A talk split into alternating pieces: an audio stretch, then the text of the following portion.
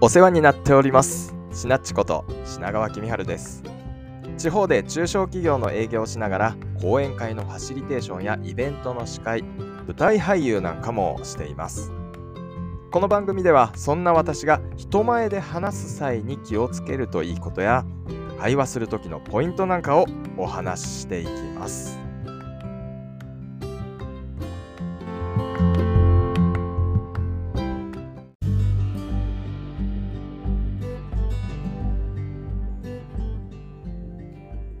さあ今日は会話が弾む返答はこれ。というお題でお話をします。この人との会話いまいち弾まないなーってことないですか？ね。もしかしたらそれってあなたに原因があるかもしれませんよ。というお話なんですけど今日は目の前の相手との会話が弾むようになる相手の質問に対する答え方について解説をします。そう今日は相手から質問された場合の答え方にフォーカスしたお題です。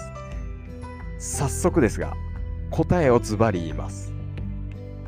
相手からの質問の答えの後に短くていいから一言付け加えるです。これが会話が弾む返答のポイントです。一言付け加える。一言の内容は何でもいいです。これはイエスやノーで答えられる問いかけにも一言付け加えるといいですよっていうお話です。で、この一言を付け加えると、その一言を喋ってる時間が伸びるっていう話じゃないですよ。あなたと話してる相手、その相手はあなたのその返答で無意識のうちにあなたがちゃんと興味を持ってくれているかを測っているからなんです。これ無意識ではあるんですけどめちゃくちゃ顕著に興味の有無それが現れる瞬間なんですよ質問に答える時ってだから今日お伝えしているこのポイントって単なるコツとは捉えずに会話が弾まないことが多いなっていう人には会話の際に必ずやるべき対応ぐらいに捉えた方がいいです。そのぐらいのことを話してます。まあ、えっ、ー、と、具体性がないんで、例えばということで、相手が会話の中で質問をしてきてくれたシチュエーションをやってみようと思います。えー、相手から質問が来て、返答、質問が来て、返答というパターンにしました。やってみますね。この書類を作成したのはあなたですか？はい、私が作りました。結構綺麗にまとめてらっしゃいますね。ありがとうございます。弾んでないですよね。ねえ、褒められてるのに。気づいたでしょうか？これをやるとこ、この答え方をすると、話が弾まないんじゃなくて、相手には、あ、あんまり興味がないんだって映っちゃうんですよ。だからこの、えー、一言のない簡単な答えばっかりだと良くないですね。さあ、ではこれを変えてみましょう。やってみますね。この書類を作成したのはあなたですか？はい、私が作りました。実はまあまあ時間がかかっちゃいました。結構綺麗にまとめてらっしゃいますね。ありがとうございます。まあ、綺麗にまとめればいいってもんじゃないですけど、かなり嬉しいです。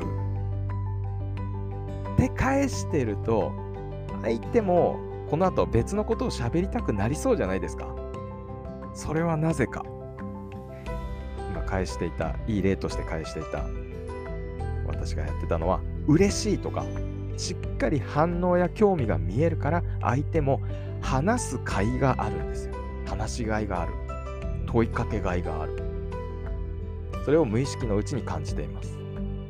でこの一言、付け加える一言は何でもいいって言いました。これは厳密にはプラスな雰囲気の言葉の方がいいですけど、ま、何でもいいです。例えば、いい天気ですねって問いかけられたら、本当ですね。で終わらずに、本当ですね。気温もちょうどいいから快適ですよね。とか、本当ですね。こんな快晴結構久しぶりじゃないですかって質問返しみたくしちゃったりとか、本当ですね。